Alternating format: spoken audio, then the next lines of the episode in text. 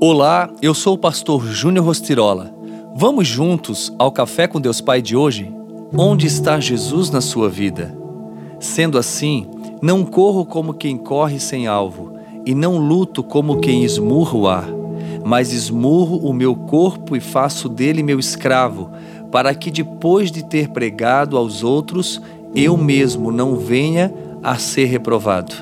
1 Coríntios 9, 26 e 27. O apóstolo Paulo compreendeu o propósito de sua vida.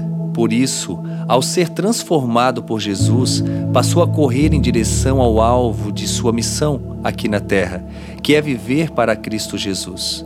Quando você passa seus dias buscando viver para Cristo, entenda que todas as áreas de sua vida mudam. Todas. Até mesmo a sua maneira de ver e pensar.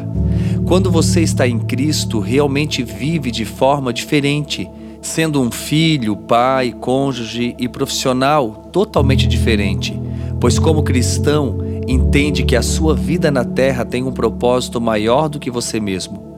É claro que a nossa família, o nosso trabalho, nossos hobbies e nossos sonhos ocupam um lugar importante. Não deixamos de viver quando compreendemos nosso propósito. Na verdade, nós nos tornamos melhores em todas essas áreas, mas cuidando para que nenhuma delas usurpe o lugar de Cristo. Minha esposa, Michele, por um período, estava mais preocupada com o nosso filho que acabara de nascer do que com o ministério para o qual Deus nos chamou. Hoje ela reconhece que durante aquele tempo colocou o filho até mesmo no lugar de Deus. É mais ou menos assim. Se você tivesse a oportunidade de colocar Jesus sentado numa cadeira à sua frente, ou qualquer pessoa, você tiraria Jesus desse lugar e colocaria o seu cônjuge, o seu filho ou alguém a quem você ama muito? Assim, muitos de nós podemos viver sem entender o devido lugar que Jesus deve ocupar na nossa vida.